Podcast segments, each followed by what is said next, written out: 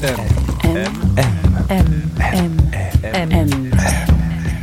Le goût de M.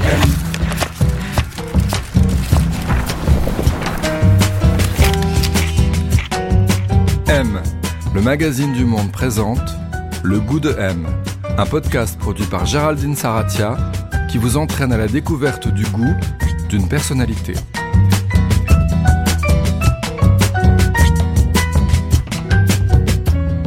Qu'est-ce qu'avoir du goût? Qui a bon goût? Mauvais goût? Et puis d'abord, comment se forme le goût? Cette semaine, le goût de M en rendez-vous avec Sandrine Kiberlin. Elle est actrice, réalisatrice. Elle a cette année sorti son premier film, Une jeune fille qui va bien. Et on la voit plus que jamais au cinéma avec pas moins de trois films au registre très différents depuis la rentrée. Novembre de Cédric Jiménez où elle joue une flic au gradé de l'ASDAT, la cellule antiterroriste qui mène l'enquête après les attentats du 13 novembre. Chronique d'une liaison passagère d'Emmanuel Mouret, elle marivaude avec Vincent Macaigne, et enfin Le parfum vert de Nicolas Pariser. L'histoire d'une dessinatrice de BD qui se lance, aux côtés d'un autre Vincent, Lacoste, cette fois-ci, dans une enquête aux confins de la vieille Europe sur les traces d'une organisation mystérieuse qui se fait appeler le parfum vert.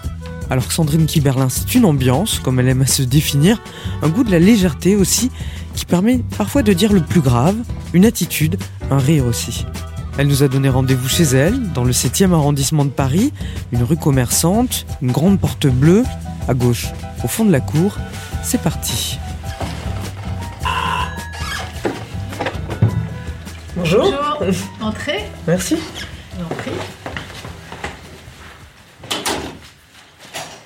Sandrine Kiberlin, on est chez vous. Ouais. C'est un espace qui vous ressemble ici? Ouais, j'espère. Vous le décririez comment? Ben, pff, alors là, euh, je vais vous dévoiler des choses de moi. non, je sais pas. euh, peu de gens rentrent chez moi, pour tout vous dire. C'est intime. Ça fait, c'est, mon intimité. Donc ça me ressemble. Je sais pas. y a- les gens qui vont rentrer ici connaîtront sans doute plus de choses de moi que ceux qui sont pas rentrés. hein.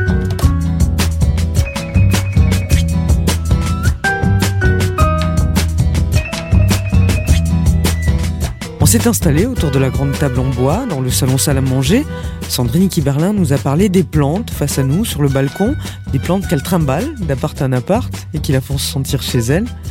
Et là, je lui ai demandé quel était le goût de son enfance, celui dans lequel elle avait grandi. Quatuor. Parce qu'on était euh, avec mes parents et ma sœur vraiment très unis. On fonctionnait à quatre. Ouais, c'est Et- Ouais, vraiment. Et du coup, on prend sa place par rapport à ça. Mais à l'intérieur de ce quatuor, il y avait un duo de ma mère, ma sœur, il y avait un trio de mon père, ma mère et ma sœur, et puis il y avait un quatuor. euh. Mais vous, un peu à côté quand même. Moi, j'étais un peu à côté. J'étais un peu en observatrice, en arrivée un peu après, euh, ma sœur aînée, donc un peu en volonté d'exister. euh, donc j'avais construit un petit pas un petit personnage, mais j'ai réalisé sur le tard que j'étais un petit peu euh, obligée de composer un petit truc pour euh, me faire euh, entendre ou me faire voir ou donc j'étais un peu clownesque, un peu celle qui va toujours plutôt pas mal. Quand ça va pas, prenez vachement de gants pour le dire ou vachement d'humour ou voilà. Vous avez grandi euh, à Paris ou dans les environs de Paris? Ouais. Si je vous demande de décrire euh, la maison ou l'appartement dans lequel vous avez grandi, ça ressemblait à quoi? Ah, c'était une maison euh, très étonnante, trouvée par euh, la sœur de ma mère qui vivait en face de cette maison. C'était à Saint-Mandé, avenue Herbillon, tout près du zoo de Vincennes. Il y avait un grand jardin, enfin un jardin assez conséquent, avec un chemin pour euh, arriver à la maison. Il y avait un grand escalier de pierre. La maison, pour moi, était surdimensionnée, parce que j'étais petite. Donc, euh, mais elle était quand même assez grande, parce qu'il y avait deux étages. Ouais. Voilà, avec des rhododendrons dans le jardin et on avait un brillard noir. Et l'intérieur, c'était quel style? C'était À l'intérieur, ils avaient gardé une mosaïque sublime dans l'entrée qui représentait Bacchus, ça je me souviens très bien. Magnifique, c'était très beau. Pour moi, la couleur qui revient le plus, c'est la couleur un peu chocolat. Tout Ah ouais était un peu chocolat. Il y avait une moquette à fleurs, euh, chocolat et crème. Enfin, c'était un peu 70. Hmm. Ça les intéressait à vos parents, euh, justement, le l'aménagement intérieur, le... Ouais, ils avaient un sens. enfin, Ouais. Ils avaient, je trouve, euh, plutôt un goût pour euh, bah, pour ces années-là, et puis plutôt pour le confort et le. Puis ouais, un sens de la déco quand même. Ils avaient envie d'avoir une belle maison. Ouais, et confortable. Voilà. Ouais. Ouais. C'était agréable, il y avait, il y avait, du, il y avait du monde qui passait. Ah oui, euh, oui, ça, il y avait du monde qui passait. Et puis surtout, on vivait en face de mes cousins et donc de la sœur de ma mère qui avait trouvé cette maison du haut de son sixième étage en face de chez nous, Ouais. avec mon oncle et mes deux cousins qui étaient plus grands que nous. Et donc là, alors là, vraiment l'été et les jours euh, où il faisait beau, il y avait des barbecues tout le temps à la maison. Ça passait beaucoup, nos copains. Enfin, euh, ma sœur était très en bande. Moi, j'étais plus solitaire, plus avec une seule copine, Stéphanie, qui vivait aussi avenue Herbillon. et, euh, mais c'était très vivant. vivant, c'était Ouais. très. euh, ils travaillaient beaucoup, hein, mes parents, mais c'était euh, les week-ends. En tout cas, c'était, on se retrouvait, c'était très sympa. Votre père, il était expert comptable Ouais. au départ? Et vous diriez quoi de ses goûts, justement, à votre père? Il aimait l'art, il aimait la musique, il aimait le cinéma, il aimait le théâtre, l'écriture, il aimait. euh, ça allait de Pierre Dac à Prévost, en passant par euh, Le Splendide, en passant. Enfin, il avait énormément d'humour. Il aimait les films de Billy Wilder, euh, les films de avec Peter Sellers. Il aimait Ouais. les films de Black Edwards. Il aimait. euh, Ma mère aimait les comédies musicales et lui aussi, mais celui, il était plus. on entendait, on écoutait beaucoup de musique à la maison. Ça Tout allait de. Ah ouais, vraiment Ouais, tout ils- le temps. Eux, ils mettaient beaucoup de musique Beaucoup. Ouais.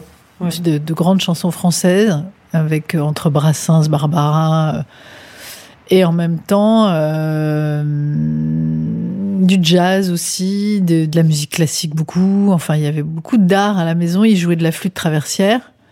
Il avait un cours. Enfin, il prenait des cours un peu en dilettante, mais surtout un peu plus tard, quand on était plus grande déjà. Mais dans son bureau, ouais, il jouait de la flûte euh, tout le temps.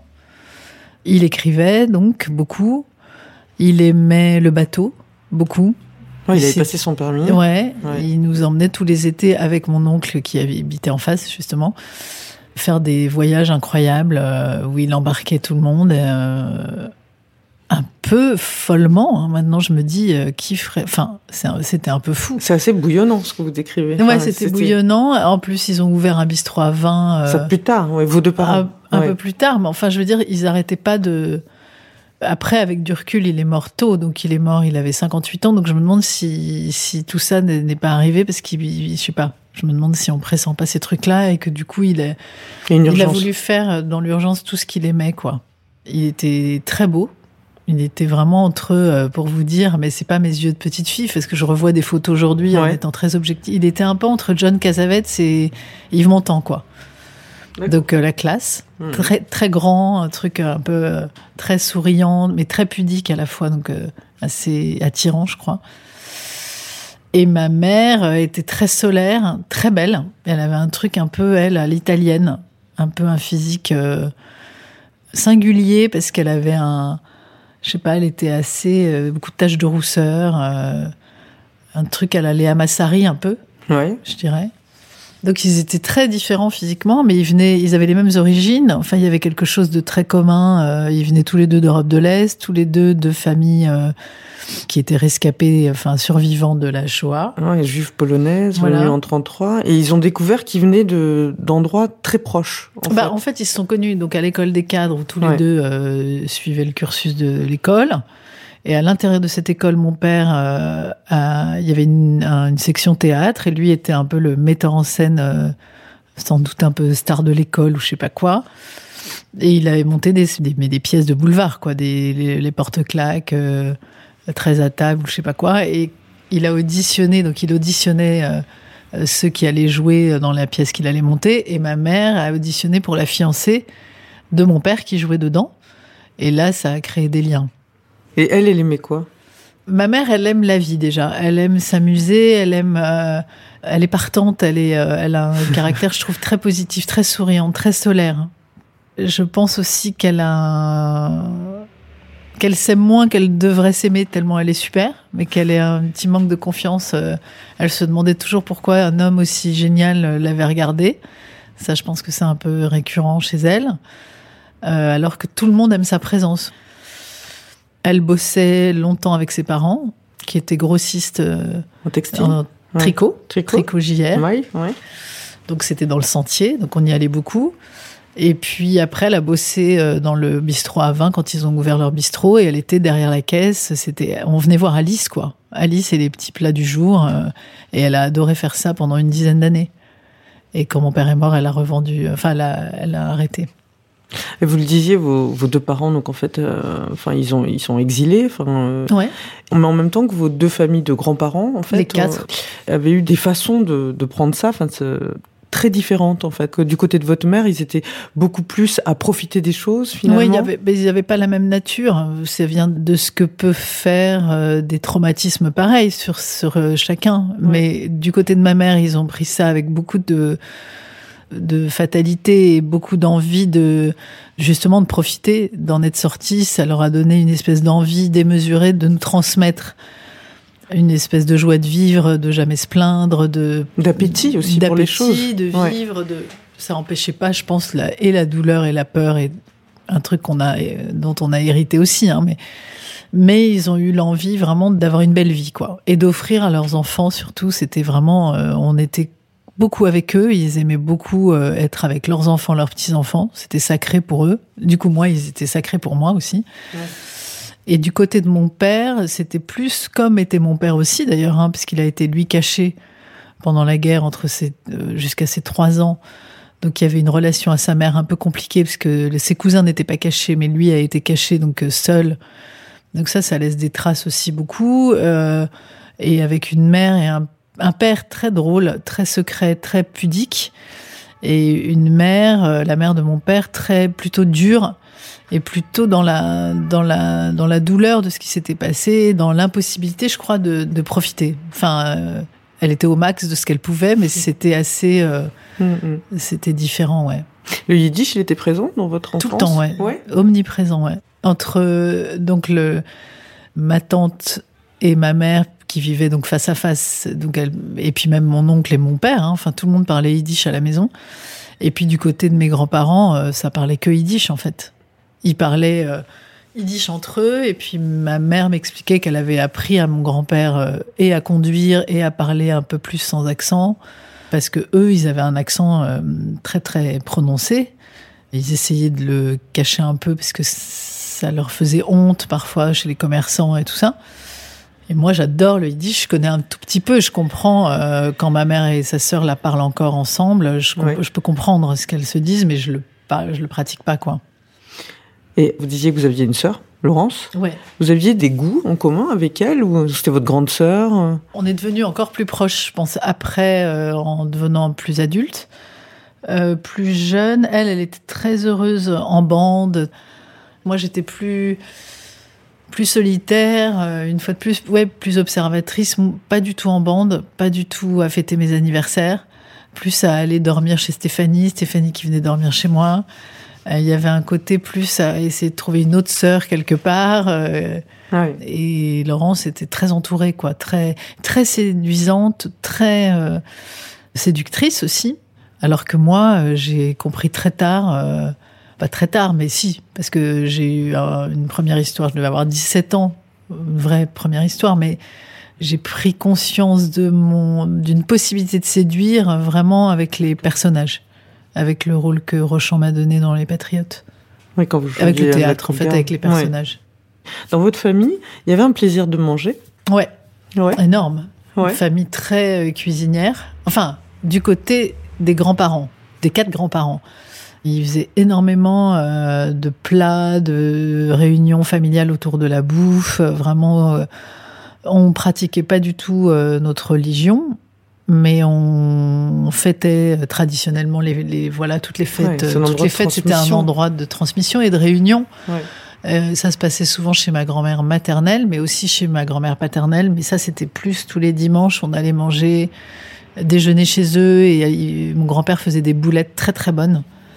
Et chez ma mère, du côté de ma mère, ma grand-mère maternelle, alors elle, elle faisait vraiment des, tout, du salé, du sucré, euh, et c'était mais euh, hyper hyper bon et hyper. euh, puis même euh, en dehors des fêtes qu'on vivait tous ensemble, où là, elle faisait euh, tout, la carpe farcie, les boulettes, les bouillons, les, les strudels, les cheesecakes de l'époque, enfin bon, tout ça.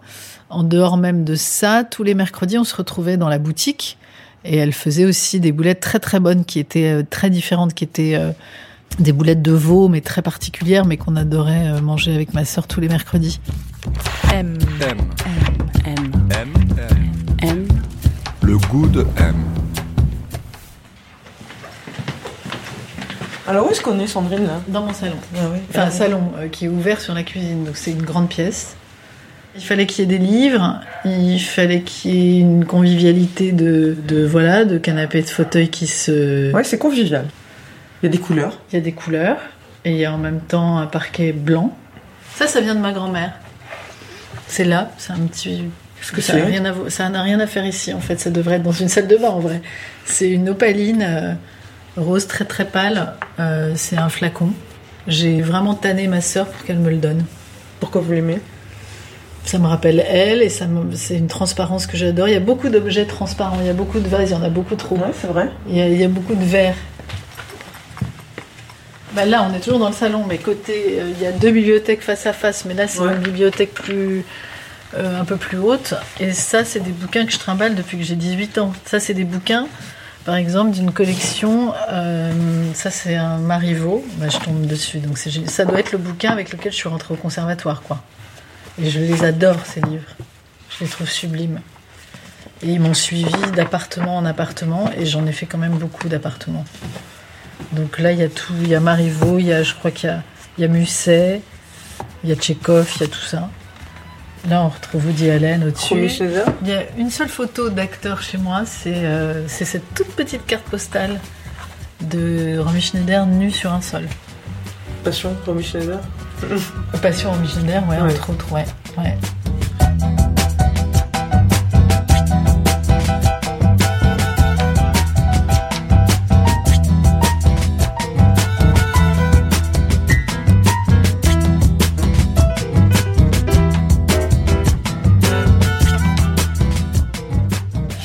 Ce qui me plaisait, c'était de jouer seul. Donc d'inventer des personnages. J'aimais Mhm. assez me retrouver seule euh, dans cette fameuse salle de jeu où j'avais plein de peluches. De... Ça, c'était petite, hein, ouais, mais ouais. euh, je m'inventais des dossiers de vétérinaires.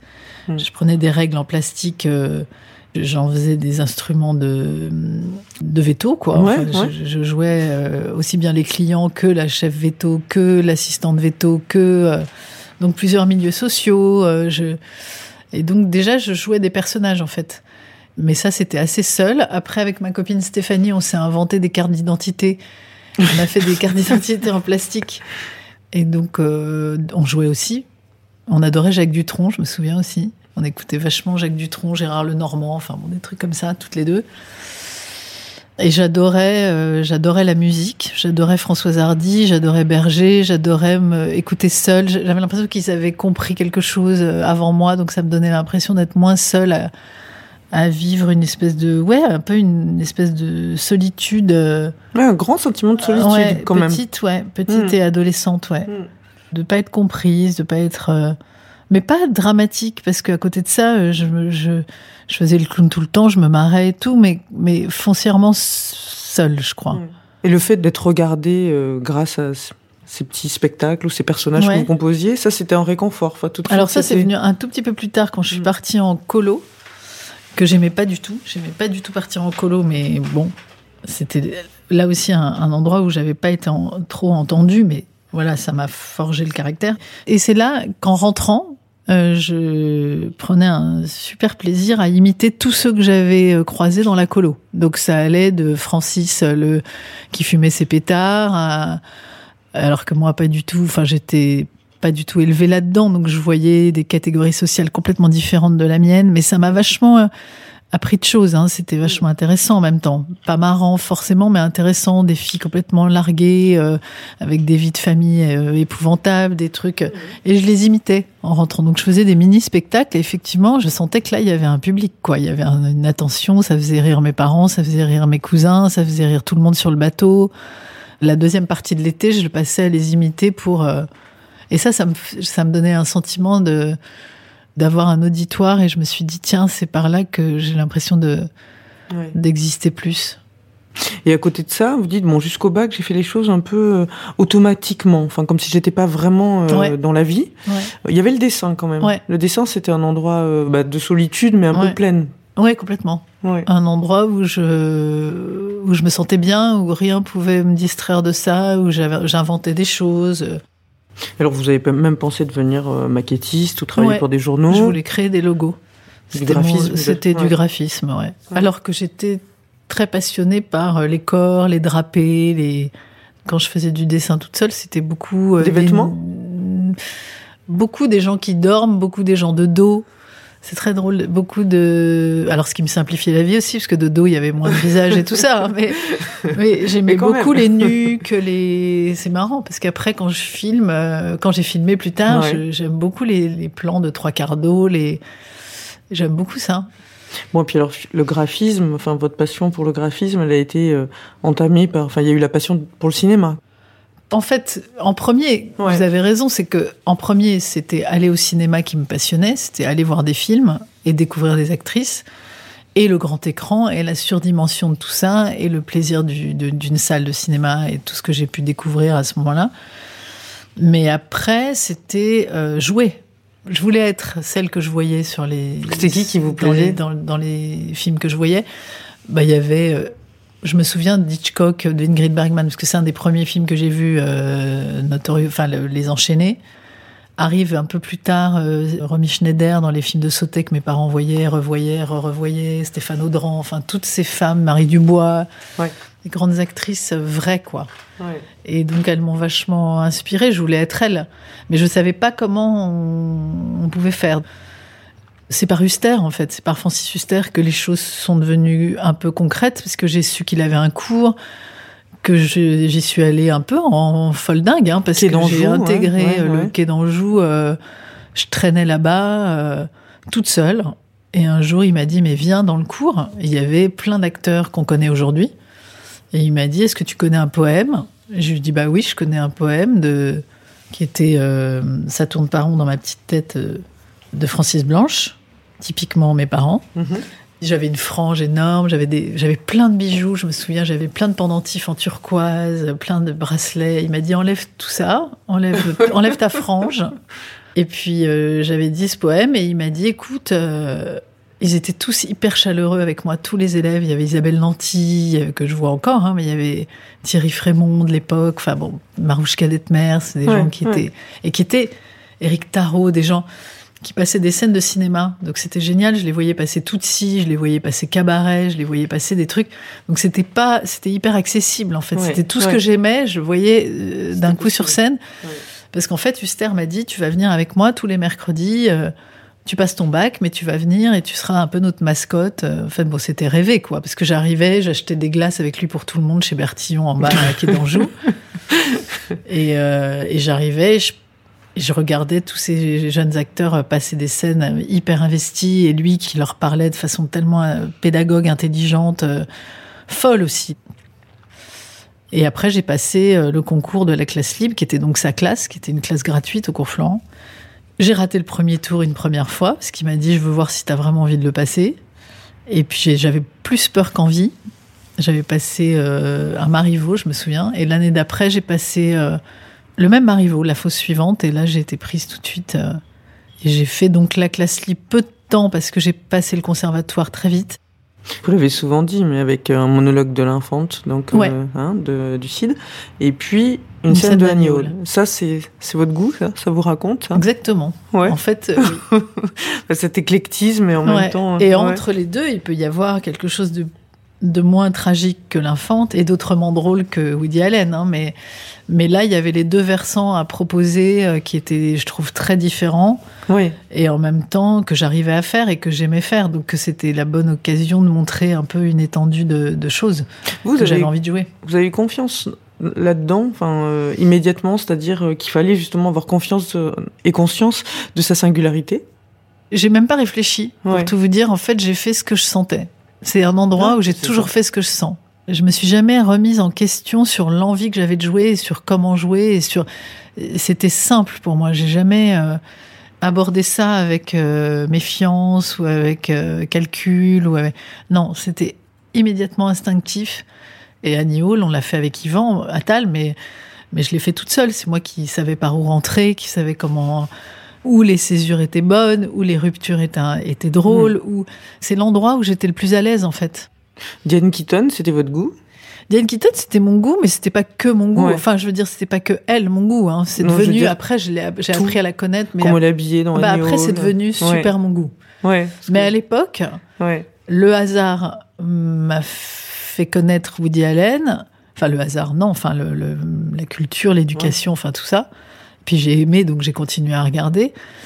Comme Ingrid Bergman, c'est des actrices que j'ai appris à connaître un peu plus tard et que j'ai adoré au fur et à mesure où je connaissais qui j'étais. En fait, plus je me connaissais, plus je me sentais des, connivences avec euh, Diane Keaton, par exemple, sur le côté euh, fantasque, euh, émouvante sans vouloir forcément le démontrer ou une allure, une attitude.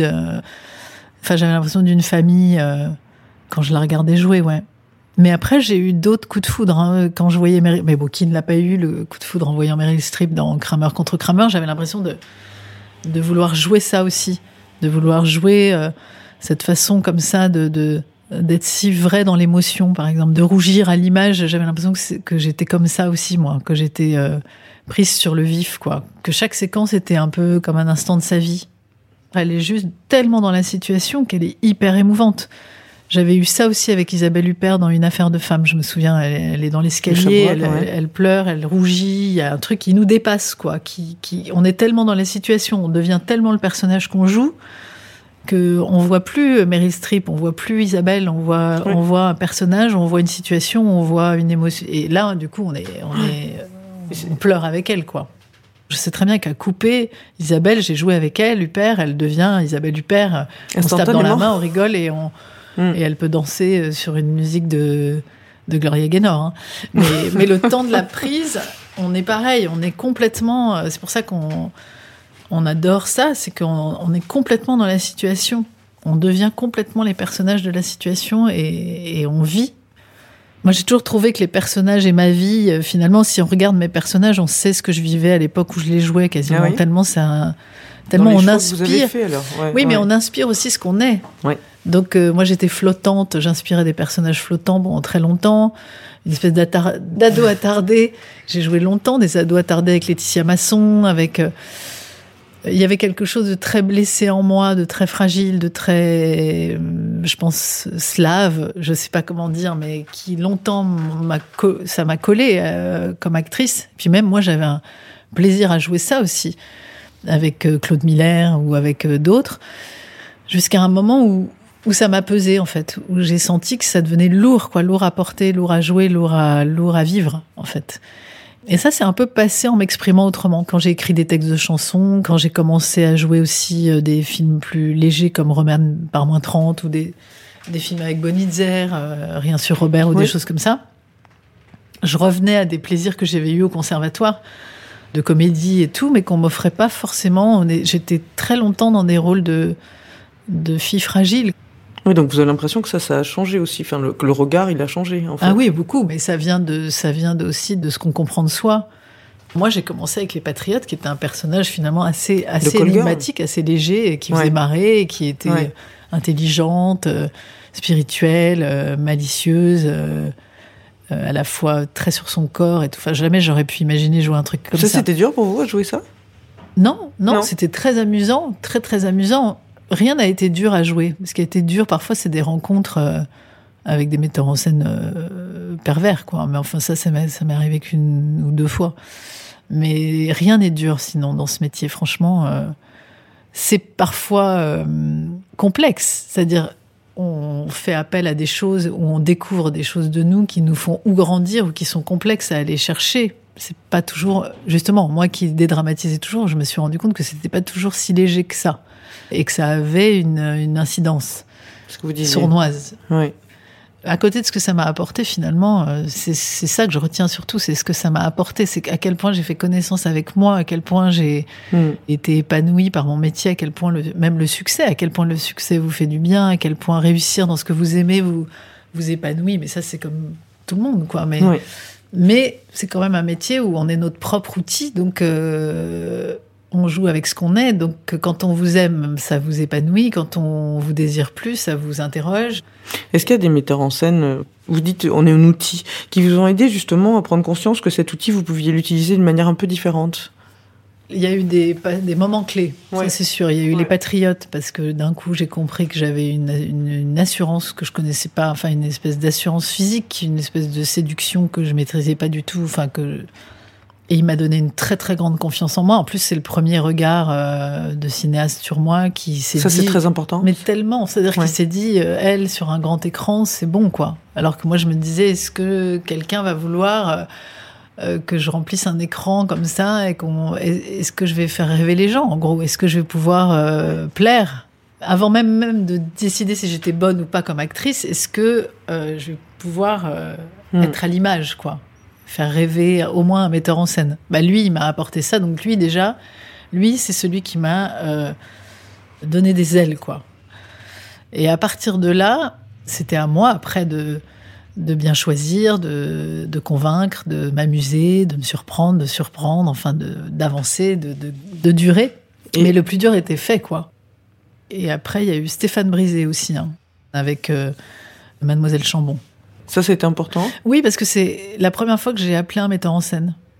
Je lui ai dit non mais là, il faudrait qu'un jour on... C'est pas, je voudrais tourner avec vous. C'est, j'ai un coup de cœur pour ce que vous faites. C'est fou quoi. Ça, ça Ouais. ressemble à, Alors pourquoi? à Qu'est-ce qui vous plaît? Truffaut. à- Ouais. Qu'est-ce qui vous plaît? Dans les films de Brisé, Ouais. bah, un ton, quelque chose, et puis surtout un, un- la place des acteurs dans son film, c'est-à-dire la place qu'il laisse au silence, la place qu'il laisse au regard, la place qu'il laisse. euh, ça s'est confirmé d'ailleurs avec le travail que j'ai fait après avec lui sur Mademoiselle Chambon. C'est, euh, il laisse la caméra tourner, euh, il vous fait tellement confiance qu'il. Moi, je passais par tous les états de cette Mademoiselle Chambon. J'étais complètement avec lui. Un jour, j'avais eu du mal à jouer une scène complètement banale. Et il m'a dit, je crois que c'est parce que là, étrangement, tu as peut-être parlé un peu plus fort qu'elle, qu'elle ne parle en fait. Et je suis descendue d'un ton et c'était tout à fait ça. C'est comme un chef d'orchestre avec des musiciens, quoi. C'est une partition. euh, ouais. Parce que justement, comment vous trouvez euh, Je pensais même euh, à la femme que vous jouez dans Chronique d'une liaison passagère, là qu'on a vu Bah, récemment. Mouret fait partie aussi des. Oui, on sent que c'est très précis. Quand vous abordez un personnage comme ça, euh, cette femme, vous, vous réfléchissez tout de suite à son rythme, je veux dire corporel, euh, le ton de sa voix, le- la vitesse avec laquelle elle parle, tout ça, c'est des Le choses. ton de sa voix, ça me dépasse. Le, le rythme et donne le ton, en fait. Mais c'est par le corps. C'est, je me dis, elle est frondeuse, elle y va, elle est, elle a une jeunesse en elle, elle a une enfance en elle, elle a, et en même temps, elle a un drame en elle. Donc il y a tout ça qui fait que par un moment, sans doute que ça fait que la voix se casse à des moments et que ça laisse passer une émotion, mais jamais trop parce qu'elle a cette enfance qui la rattrape. Mais ce premier truc que je ressens à la lecture sera là dans le film. Après, il y a ce qu'on se dit avec Mouret sur les costumes, sur le corps, sur comment, sur euh, Diane Keaton. On a parlé beaucoup de Diane Keaton. Oui, Sur, là, l'habillement, ouais, je veux bien le croire dans Ouais, ce le- film-là. Ouais, ouais. Ils sont venus ici, ils ont pris toutes mes fringues et, Ah et je dis ils sont parce qu'il était entouré de la moitié de son équipe euh, dont il est très proche. Et je faisais un défilé devant eux. Oui, ce pantalon-là, un peu masculin, oui, on le garde avec ce truc qu'on garde, avec euh, on, on rajoutera un truc un peu. Ce que je veux dire, c'est que en lisant tout de suite, il y a quelque chose que j'imagine de cet ordre-là, d'un costume, d'une allure, d'un rythme, beaucoup du rythme. C'est pour ça que Mackenzie était un choix génial et que moi aussi, on était un duo vachement bien trouvé parce que on est en anti-rythme en fait. Moi, je suis très très rapide, je ne le laisse jamais euh, en placer une et lui, ah bon, c'est un peu Droupi en face qui qui se prend tous les monologues dans la gueule et qui et qui a pas de qui a pas de possibilité de répartie quoi. Du coup, ça ça fait ce duo comique en fait. Ouais. Et là, il y a notre duo, qui est comique ou pas tout le temps, mais qui est avec avec Vincent Lacoste Ouais. dans le, le parfum vert. Ouais. Ouais, c'est Un autre autre duo super intéressant aussi, et puis un film qui est plus euh, inspiré plus par la ligne claire, euh, Hitchcock peut-être, Ouais. enfin quelque chose de très bédéiste en même temps, voilà comme ça. Et votre personnage, il est, ouais, il est un peu cartoonesque aussi. Hein, il, y a, il y a Ouais. aussi ça. Bah, Le- elle est le- dessinatrice de BD Elle est- déjà, donc elle se prend pour, elle se prend fait. pour. euh, là, elle est, elle est emmenée dans une aventure où carrément elle vit la BD en live, quoi. Donc c'est une enquête un peu décalée puisque votre personnage euh, Claire euh, Mayer, elle, elle suit ce garçon donc Vincent Lacoste euh, qui s'appelle Martin Rémy et qui est comédien à la Comédie Française et un comédien vient de mourir ouais, voilà. dans ses bras Mm. en lui chuchotant quelque chose sur une organisation obscure. On lui chuchote le mot parfum vert, donc Exactement. c'est très marrant parce que ça fait très euh, caricature du de, la- De Tintin, du hein. suspense, quoi. Oui. Euh, parfum vert. Alors là, ça y Ouais. est, tout le spectateur se dit waouh, il va se passer un truc autour du parfum vert. Ouais. Et c'est une volonté de la part de Nicolas Pariser, justement, de jouer avec l'humour. En même temps, euh, c'est un vrai film d'espionnage, mais finalement, c'est pas forcément l'intrigue la plus importante. C'est surtout la rencontre de ces deux-là euh, qui vont être dépassés par une aventure, quoi, qui leur arrive. Ouais, et puis, Et ça raconte plein de trucs aussi sur euh, d'où ils viennent, euh, ce qu'on vit en ce moment, sur l'Europe, sur euh, plein plein de choses. Il y a beaucoup de peurs actuelles Mm. qui sont quand même reconvoquées par le film, Ouais. que ce soit la montée de l'antisémitisme, des Ouais, extrêmes. ouais, ils traitent euh, plein de trucs en l'air de rien. Voilà, d'une façon très légère. Ouais. Ça, justement, ce ton-là, c'est c'est quelque chose qui vous plaît, c'est c'est votre goût aussi. Ah oui, oui, moi j'adore. J'adore Ouais. quand les choses sont pas forcément que ce qui est dit ou est écrit. Évidemment qu'il y a ce qui est écrit et ce qui est dit, mais ce qui est intéressant pour les acteurs, c'est de jouer, euh, bah, de jouer tout le reste. M, le magazine du monde présente Le goût de M.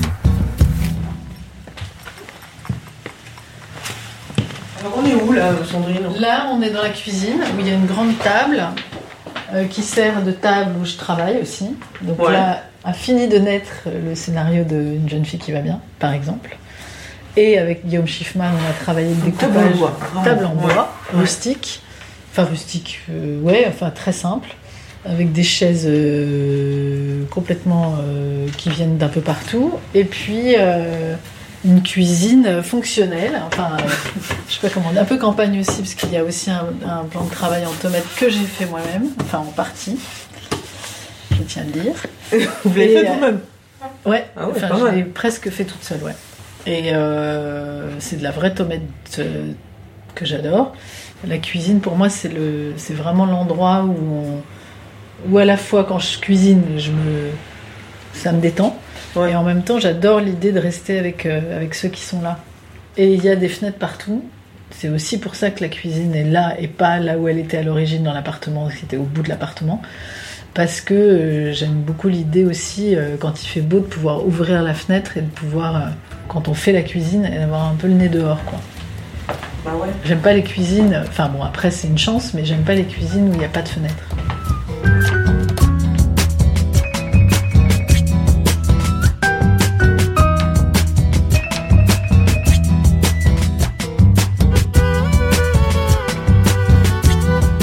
Sandrine Kiberlin, on est chez vous. Vous avez quelle relation avec les objets qui vous entourent? C'est un truc qui est important pour vous? Ouais. Il y en a par exemple, là je me dis, tiens, je les aime plus. euh, et je peux pas supporter qu'il y ait un truc que j'aime plus. Il faut que ce soit euh, que des trucs que j'aime. faut que ça me ressemble. Et c'est quoi qui vous ressemble alors? Bah, une ambiance. je sais pas. Ah, vous dites toujours que vous êtes une ambiance. Euh, oui, mais parce que je pense qu'on est tous une ambiance. Ouais. On est tous différents, Ouais. on est tous des individus. Je sais pas trop ce qui nous caractérise à part une ambiance qu'on est, quoi. Et c'est pour ça que c'est compliqué. euh, Par exemple, tomber amoureux, c'est indéfinissable. Parce qu'on tombe amoureux d'une ambiance, on tombe pas amoureux d'un œil, d'un regard ou de je ne sais quoi. On tombe amoureux. Il y a des gens qui vont comprendre votre ambiance, puis d'autres qui vont Ouais, jamais la vrai. comprendre. Ouais, Et il y a peu de gens finalement dont on comprend l'ambiance. Et il y a très peu d'ambiances qui vont avec la vôtre. Oui. Et en fait, ce qui compte, c'est d'assumer l'ambiance. Moi, je, on peut ne pas aimer ici, mais moi, c'est mon ambiance. C'est un peu. Je me sens pas tellement à Paris ici. Enfin, j'ai pas l'impression de. C'est vrai. Il y a du, des portes en bois, euh, des- chaque chose, euh, je sais où, pourquoi, euh, d'où elles viennent, euh, ce qui a poussé mes choix. Ouais, c'est aussi coloré comme j'aime. Il faut que rien ne me gâche le regard nulle part. Et les vêtements, c'est important pour vous? Ouais, c'est important, mais tout est important. Parce qu'on est là, je sais pas, on est vivant, donc il faut que tout ce qu'on porte, tout ce qu'on est, euh, nous ne trahisse rien de nous. Il faut que ce soit assez neutre le vêtement. Enfin, j'ai pas envie que ce soit ça qu'on retienne. Mais j'ai pas envie non plus d'être, euh, de pas avoir un style à moi. J'ai un style qui me ressemble, mais je ne, de manière générale, j'aime pas trop quand c'est trop démonstratif, quoi. Quand ça raconte trop. euh, euh, une envie de séduire ou une envie d'être alors carrément très masculine ou alors très féminine ou alors très j'aime bien quand c'est un peu ça interroge c'est un peu mystérieux c'est un peu neutre c'est un peu uniforme Et au cours de votre vie, vous avez l'impression que vos goûts, ils ont beaucoup évolué ou que vous aimez un peu toujours la même chose? Ça n'a pas tant évolué que ça. Autant vestimentairement que l'ambiance euh, fameuse.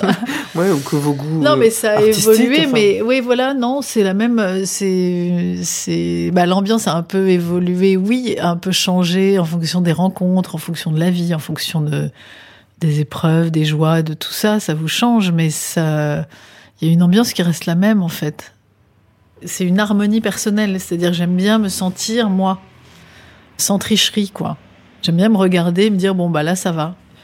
Par exemple, quand je faisais mon film, Ouais. je me suis jamais sentie autant moi-même. Je ne réfléchissais pas à comment je m'habillais, mais c'était tout le temps, ça tombait tout le temps bien. Donc je pense que le vêtement ou, ou ce qu'on dégage, ça raconte quand même l'état dans lequel on est, si on est vraiment bien, si on se sent bien, si on... Il y a des jours où on veut s'effacer un peu, il y a des jours où on veut être moins vu, il y a des jours où on veut au contraire euh, plaire davantage, être plus mis en avant. euh. Mais moi, ça va être très subtil, hein, ça va être passer du noir au, au, au marron, quoi. Quel type de goût vous plaise à vous Si vous pouvez me dire un truc d'une manière sensible, vous aimez quoi? Vous aimez le salé, le sucré? Vous détestez quoi? Vous, vous aimez quoi? Ah, j'aime un peu tout. Je suis très très gourmande, j'aime beaucoup. euh, ça fait partie des grands plaisirs de la vie, je trouve moi. De donc euh, salé beaucoup, peut-être plus que d'envie de sucrer. Et dans ce cas-là, c'est vraiment euh, fromage, euh, truc, enfin la totale.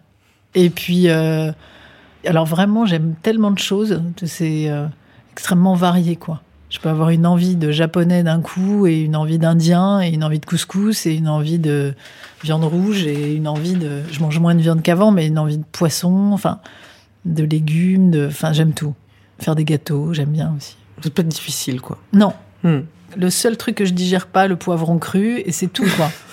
le reste, je peux tout. J'adore tout. Est-ce que vous avez des dégoûts? Vous Le poivron cru. Euh, des dégoûts, ah bah bien sûr, des odeurs que j'aime pas. Je hais la familiarité, ça me dégoûte. C'est-à-dire le l'approche trop. Trop rapide Euh, ouais, Trop- je peux paraître peut-être froide au début parce que j'ai peur de la familiarité. C'est-à-dire, j'aime pas quand euh, la chose est acquise, quoi. C'est-à-dire les gens qui font semblant de vous connaître alors qu'ils vous connaissent pas, les gens qui vous parlent comme si, euh, je sais pas. J'aime Mhm. bien euh, l'approche, j'aime bien ça, ça me dégoûte. Et j'aime pas. Et je me suis rendu compte de ça, l'incompétence. En fait, si je devais dire un truc qui me dégoûte, je trouve super qu'on soit compétent dans ce qu'on a imaginé de faire. Je suis pas euh, sévère, hein, mais je veux dire, j'aime pas l'incompétence. Ça me rend dingue. Mais je le dis même pour moi, hein, quand je suis incompétente, je supporte pas l'incompétence. Vous diriez que vos amis ont du goût? Bah, je suis amie avec des gens qui ont pas de goût. Enfin, que moi, c'est en tout pas cas, qui n'ont pas mon goût, mais ça ne me freine pas. euh. Ouais, c'est pas un critère Non. dans vos choix d'amis ou c'est pas Non. quelque chose que vous dites pas tous mes amis ont un goût très Ah non, non, pas du tout. J'ai des amis, euh, euh, ça me fait rire même d'y penser. Non, non, qui ont pas du tout mon goût, qui ont des maisons qui sont pas du tout euh, décorées comme j'aimerais, qui s'habillent pas. Enfin, parfois je comprends pas, mais ça m'amuse, ça me, ça m'interroge, ça me. Je me dis juste merde, si je lui offre un cadeau, je suis pas sûre de tomber juste quoi. Et s'il m'offre un cadeau, souvent ils tombent juste. C'est des vrais amis parce qu'ils ont dépassé leur propre goût pour aller Ah, comprendre le Ça, mien. c'est l'amitié, Ouais, alors oui. bah, ça peut être une marque d'amitié. Ça peut- on peut aussi se planter, c'est pas grave. Mais c'est vraiment, je trouve, assez beau que de comprendre le goût de l'autre euh, si c'est pas le sien. Vous, vous êtes déjà tombée amoureuse de quelqu'un dont vous n'aimiez pas le goût? Oui. oui, oui, oui. Mais ça a joué. Ça a une importance quand même. Enfin, le goût, non, je m'en foutais. C'est plus sur une façon de vivre. J'étais très, très amoureuse de quelqu'un qui avait un goût qui n'était pas le mien. Et je m'en fichais complètement. Parce que quand on a vécu ensemble, je mettais mon, mon goût à moi, lui le sien. Enfin, ça me, ça me, ça me gênait Mhm. pas. C'est plus sur une façon de vivre, c'est-à-dire un, un truc euh, qui manquait d'élan ou qui manquait de, je sais pas quoi, qui manquait de, enfin ouais. Mais c'est pas, c'est pas sur Mhm. le goût. Bah, peut-être justement, c'est peut-être ce que vous vous mettez dans ce mot-là, c'est-à-dire vous parlez d'élan, de. Ça serait quoi pour vous avoir du goût justement? Bah là, j'entends plus le goût de la vie, quoi. Avoir Ouais. du goût, euh, du goût pour profiter, pour vivre. Mais Mhm. on peut vivre d'amour et d'eau fraîche. Hein. Mais moi, j'aime le J'aime pas trop quand c'est tiède, quoi. Quand on, quand j'aime bien les gens qui sont très eux-mêmes, quoi, qui sont imperturbables, qui font des choses, euh, qui, qui ressentent complètement. Ça me passionne beaucoup quand je vois quelqu'un qui, ça cadre pas, euh, mais il le fait quand même. Vous voyez ce que je veux Enfin, il a le goût d'être lui, quoi. Le goût d'être lui. Ouais, le goût d'être libre, le goût d'être, de rester libre, même si on s'aime. Voilà, c'est la fin de cet épisode. Il a été réalisé par Emmanuel Beau avec l'aide de Diane Lizarelli et Imen Ben Lachtar. Il a été produit par Genre Idéal pour M, le magazine du Monde. Le goût de M fait une petite pause. On se retrouve le 13 janvier avec Denis Ménochet. D'ici la bonne fête et prenez bien soin de vous.